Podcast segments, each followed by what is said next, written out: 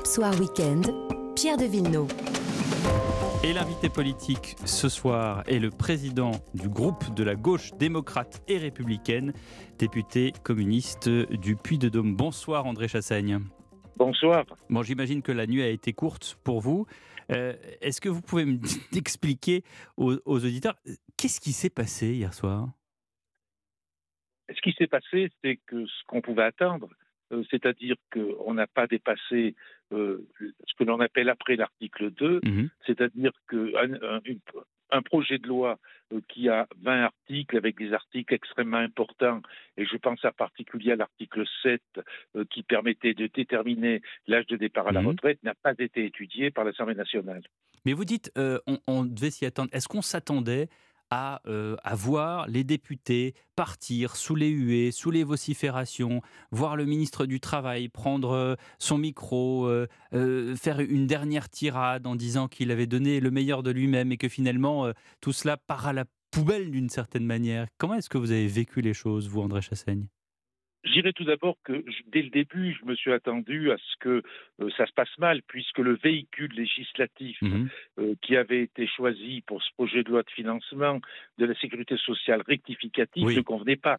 Il aurait fallu un projet de loi particulier, spécifique, euh, qui faisait qu'on n'avait pas un temps limité, comme c'est le cas par la Constitution aujourd'hui. C'est-à-dire que tout doit être étudié en cinq- 50 jours entre l'Assemblée nationale et le Sénat. C'était absolument impossible d'avoir un débat correct qui permette d'étudier la possibilité du projet de loi. Donc d'emblée, euh, d'emblée, on peut dire que c'était mal barré. C'est-à-dire que barré. dès le, dès, dès le début, vous, vous pensiez, enfin, vous faisiez partie peut-être des gens qui, qui pensaient que le gouvernement voulait vous fermer le clapet. Oui, c'est ça. Euh, c'est une forme de, j'allais dire, de d'enfumage, d'entourloupe. Euh, en choisissant ce véhicule législatif, on savait que ça ne permettait pas d'aller au fond du débat, parce que l'objectif euh, de- des, des députés sur un, un projet de loi, euh, c'est d'abord de, j'utilise une expression, je dis, de le décortiquer, Mhm. de le détricoter Mhm. et, et d'essayer de voir effectivement ce, qu'il représente, à quoi il aboutit, avec des propositions alternatives. Et ça, ça a été cette émission impossible, et ça s'est bien sûr euh, doublé d'une stratégie qui a été adoptée par certains euh, et qui ne permettait pas euh, d'avancer suffisamment sur ce projet de loi. Mais c'est-à-dire que selon vous, il y avait un travail démocratique, législatif, parlementaire possible, alors que beaucoup d'observateurs disaient que dès le départ, c'était pas possible, qu'on n'arriverait jamais à mettre tout le monde d'accord. Bien évidemment, mais encore faut- aurait-il fallu euh, qu'il y ait une véritable négociation avec les organisations syndicales, ce qui n'a pas été le cas. Mm. Il y a eu des discussions. Vous savez, dans, dans certains pays, euh, une telle réforme euh, se déroule en plusieurs années. Euh, c'est le cas de, de- de certains pays européens. Ouais. C'est-à-dire qu'il y avait possibilité de faire différemment. Et là, euh, ça a été dès le début ce que j'appellerais un rouleau compresseur qui a été mis en place euh, par, euh, par le gouvernement. Il voulait que ça se passe vite. Euh, il voulait que cette réforme puisse rentrer en action le plus rapidement possible. Et Ça dès fait, le début, ça fait quelques années qu'on en parle. Déjà, Édouard Philippe avait évoqué le sujet. Ensuite, il y a eu la, la pause, ou appelez ça comme vous voulez. Il y a eu le Covid qui fait que tout a été figé. Puis finalement, cette, cette, étant donné qu'Emmanuel Macron a été réélu, et d'ailleurs, c'est son argument. Il dit écoutez, c'était dans le programme. Donc, de toute façon, cette, cette réforme, elle allait venir. Finalement, elle arrive au début du deuxième quinquennat, mais on s'attendait bien que ça arrive un jour ou l'autre, André Chassaigne. Oui, mais le, fait que le président de la République ait été élu, c'était pas une raison suffisante. Je fais partie de ceux euh, qui ont voté au second tour pour Emmanuel Oui. Macron, parce que je ne voulais pas de Marine Le Pen comme Mm. président de la République. Et bien évidemment, en votant pour Emmanuel Macron au second tour des élections, Mhm. je ne soutenais pas euh, son programme. Or, il considérait que tous les votes qui ont été euh, accordés, euh, qu'il a obtenus, euh, valaient l'aval de son programme. Mm. Et ça, on voit bien que la majorité, la grande majorité, c'est l'immense majorité même des Français, refusaient cette réforme telle qu'elle a été présentée. Donc, Ouais, Ça, dit- dites ça à la majorité, ils sont absolument pas d'accord là-dessus. Là, il suffit de regarder toutes les études, toutes les études d'opinion. Il y a actuellement euh, plus de 70% des Français qui rejettent cette réforme. Dans, euh, dans ceux qui travaillent, c'est encore davantage. On mm. parle de 90%. Mm. Donc d'emblée, d'emblée, il y avait un rejet populaire. Et est-ce qu'on peut, est-ce qu'on peut faire passer une réforme alors que cette réforme est rejetée par l'immense majorité euh, de la population et, et, notamment des salariés et y compris des retraités d'ailleurs d'aujourd'hui? Si, si, je suis votre raisonnement, André Chassaigne, c'est terrible pour le président de la République parce qu'à chaque fois qu'il va proposer quelque chose, une idée, une réforme, à chaque fois on va lui dire écoutez, cher monsieur, on ne vous a pas élu pour votre programme, donc euh, votre réforme, vous la gardez. Est-ce que, est-ce que c'est une, est-ce que ça va être un deuxième quinquennat qui va rassembler au quinquennat de François Hollande ou à chaque fois qu'il y avait une proposition, une réforme, finalement elle était retirée? Ben, si, la réforme euh, ne, convient pas, effectivement, il faut la retirer. Alors, notre objectif à nous, euh, c'est bien que cette réforme soit retirée. Et hmm. c'est pour ça qu'en fait, euh, le débat à l'Assemblée nationale s'est terminé.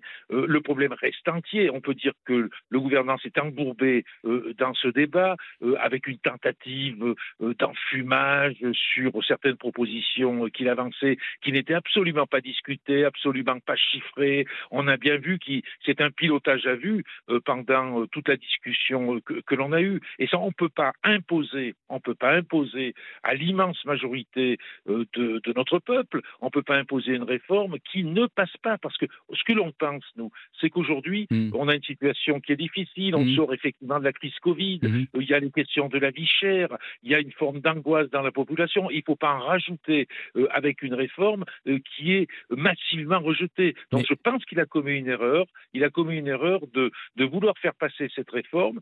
Je pense qu'au final, je ne suis pas sûr d'ailleurs euh, qu'elle ira jusqu'au bout, mais il n'a pas tenu compte de la situation, euh, de, cette, de cette inquiétude qui est générale. On pourrait ajouter aussi la guerre en Ukraine. Hmm. Tout ça euh, fait que c'était pas le moment, c'était pas le moment de présenter cette réforme. Voilà ce que je pense. Qu'est-ce que vous répondez à, à Madame Borne? Parce que je, vous suis sur le fait qu'il il y a différents rapports, notamment le, celui du Conseil d'orientation des retraites, et selon de, la façon dont on le regarde. Encore, euh, encore récemment, euh, des très très bons experts comme Révé Lebras disaient qu'il euh, il y avait une façon, selon les déficits, selon la croissance, selon l'immigration, selon énormément de facteurs, il peut y avoir un déficit comme il peut y avoir un excédent. mais sur, sur la natalité, sur le fait que il y avait 4 actifs pour un retraité et aujourd'hui il y a 1,7 pour un retraité. Ça, c'est l'argument fort de Matignon. On ne peut pas contrer ça, André Chassagne. À un moment donné, il va bien falloir faire quelque chose, il va bien falloir avancer. Certes, mais il faut tenir compte qu'aujourd'hui, euh, je pense que la fatigue, euh, l'usure euh, des retraités est supérieure à celle qu'elle pouvait être avant. Hmm. Et donc, ça crée, c'est une question de, regard sur la société. Et je pense que surtout le gouvernement, euh, il a voulu faire sa réforme euh, sans vouloir mettre en œuvre des ressources financières nouvelles. Il y avait possibilité de financer les retraites en les maintenant, en les maintenant au niveau où elles étaient aujourd'hui. Nous, on pense même d'ailleurs qu'on pourrait revenir à une retraite encore plus anticipée. Mais ce n'était pas possible aujourd'hui de mettre en action cette réforme sans chercher des ressources financières nouvelles. Et on a bien vu euh, qu'il ne voulait absolument pas toucher, par exemple, aux, immenses profits euh, qui sont faits par certains. Et ça, ça fait effectivement, ça fait choc euh, dans la population. Il y avait moyen, il y avait moyen d'avoir des ressources suffisantes pour financer les retraites, et il n'a pas voulu s'attaquer à cette possibilité-là. Donc, il effectivement, avec des ressources qui restent les mêmes, la seule solution pour le gouvernement, c'était de hmm. faire travailler davantage. Hmm. Et nous, on a pensé que ce n'était pas la solution. Est-ce que vous, André Chassaigne, vous souffrez du fait que euh, vous êtes euh, perçu comme étant dans la NUP, cette NUP qui est dirigée par un seul homme, qui est Jean-Luc Mélenchon? Bien évidemment, je ne me retrouve pas je ne me retrouve pas et les députés de, mon groupe ne se retrouvent pas dans euh, une volonté qui était portée euh, par la France insoumise de ne pas aller au fond du débat, c'est-à-dire euh, de ne pas passer en revue les différents articles pour faire avancer des propositions nouvelles. Donc ça a fait un débat qui était extrêmement pénible extrêmement pénible, euh, avec euh, des interventions qui étaient des, des tunnels mmh. d'intervention et, et, qui, et qui se débat fait qu'en définitive, on n'a pas pu aller au fond des choses. Les, les, ça s'est durci au fur et à mesure des jours. Euh, c'était devenu, je le dis moi, extrêmement pénible, pour pas dire invivable. Mhm. Et au sorti, c'est un immense gâchis que l'on a vécu depuis deux semaines. Et il était question de retirer les amendements. Nous, en ce qui nous concerne, mon groupe parlementaire, et c'était d'ailleurs, c'était d'ailleurs aussi la volonté du groupe écologiste et des groupes socialistes, c'était d'avoir un nombre d'amendements euh, qui soit limité. Nous, on a présenté euh, 1250 amendements. C'est à peu près le niveau des amendements qui a été déposé euh, par, euh, par les écolos, qui a été déposé aussi par les Mhm. socialistes. C'est vrai qu'avec 13 000 amendements Ben voilà. présentés par la France insoumise, ça permettait pas, à notre avis, d'avancer suffisamment, d'avoir un véritable débat. Et ça, on l'a regretté. On a essayé de discuter, Oui. et y compris au sein de la France insoumise. Je pense qu'il y avait des avis qui étaient des avis euh, divergents. Et c'est vrai que la personnalité de Jean-Luc Mélenchon a fait qu'au final, la stratégie qui avait été retenue par la France insoumise, qui était une stratégie de, de la colère, de s'appuyer sur la colère populaire, euh, a fait que le débat n'a pas pu avoir lieu correctement à l'Assemblée nationale. Et pour ma part, Ouais. je le regrette. Ça vous a étonné que, euh, au sein de la France insoumise, tout le monde suive ce qu'a dit Jean-Luc Mélenchon comme un seul homme?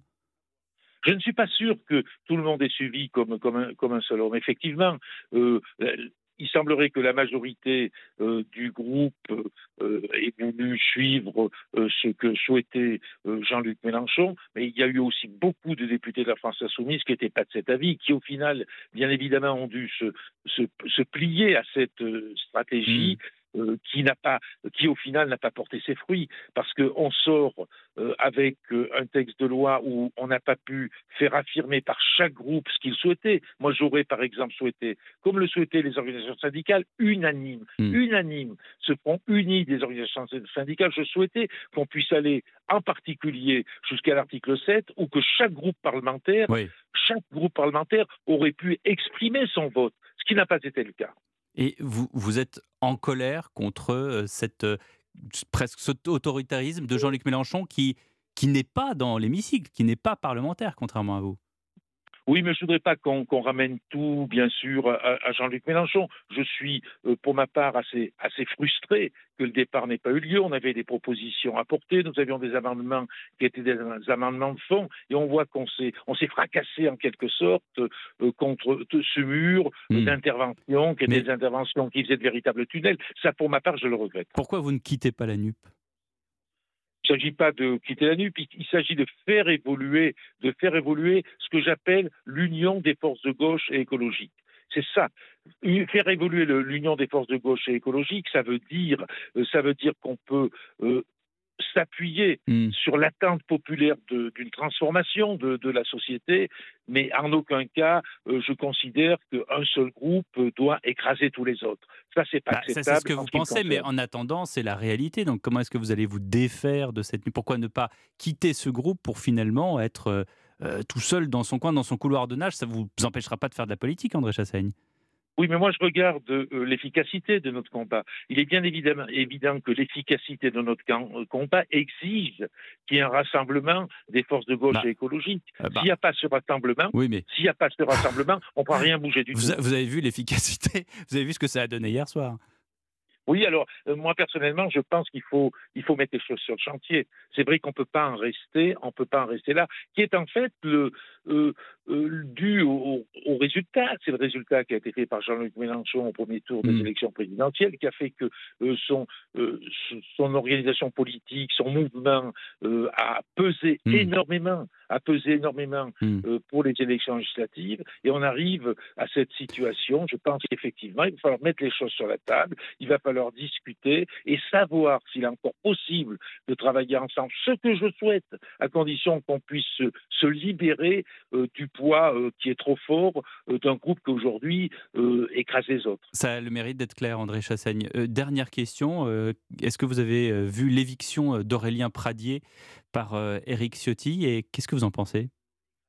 Je pense que les, le- les républicains sont divisés, sont divisés sur cette affaire. C'est bien pour ça que j'aurais souhaité qu'on arrive à cet article 7 et qu'on puisse avoir un vote clair, net euh, des Républicains pour savoir où on allait. Mais aujourd'hui, le texte va aller au Sénat, et je pense qu'au Sénat, ça sera bien quand même la minute de vérité pour savoir effectivement ce que souhaitent les Républicains. Est-ce qu'ils veulent hmm. véritablement de cette retraite, ou est-ce que, et c'est le risque, qu'ils fassent évoluer le projet de loi dans un sens encore plus euh, rétrograde, régressif qu'il est aujourd'hui? C'est un risque réel aussi. Vous avez raison, parce qu'en attendant, ce qui s'est dit, c'est qu'au Sénat, il n'y a ni LFI ni RN, donc on pense que le débat sera plus apaisé, mais euh, en ce qui concerne les républicains et leur division, ça c'est une autre affaire. C'est notre affaire. Nous, en ce qui nous concerne, on a travaillé d'ailleurs avec les groupes du Sénat.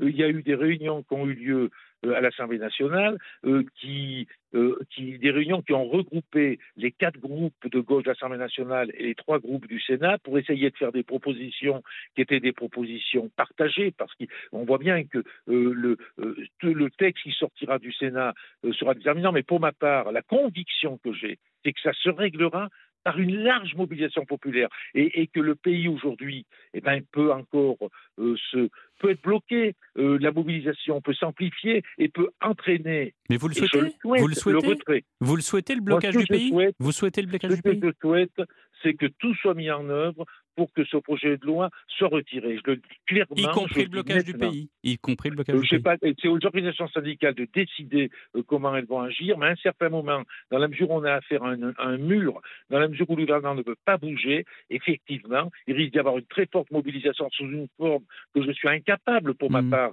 euh, de, définir. Mais je pense que les organisations syndicales qui restent unies, c'est ça qui est important, qui restent unies, vont mettre en œuvre eh ben, les moyens pour que ce, projet de loi soit retiré purement et simplement. Et vous les soutenez Bien sûr que je les soutiens. Je regrette d'ailleurs euh, que euh, la stratégie que nous, qui a été retenue à l'Assemblée nationale était en décalage avec ce qu'attendaient les organisations syndicales. Pour moi, euh, je regrette énormément ça, puisqu'elles avaient exprimé le souhait que le débat puisse avancer. Les organisations syndicales avaient exprimé le souhait qu'on puisse faire voter les groupes politiques pour savoir où on en était. Et là, c'est pas le cas. Le débat s'est embourbé et on ne sait pas où ce que ça va donner. Merci beaucoup André Chassaigne d'avoir été avec nous sur Europe 1. C'est moi qui vous remercie. Et dans un instant, ça fait débat.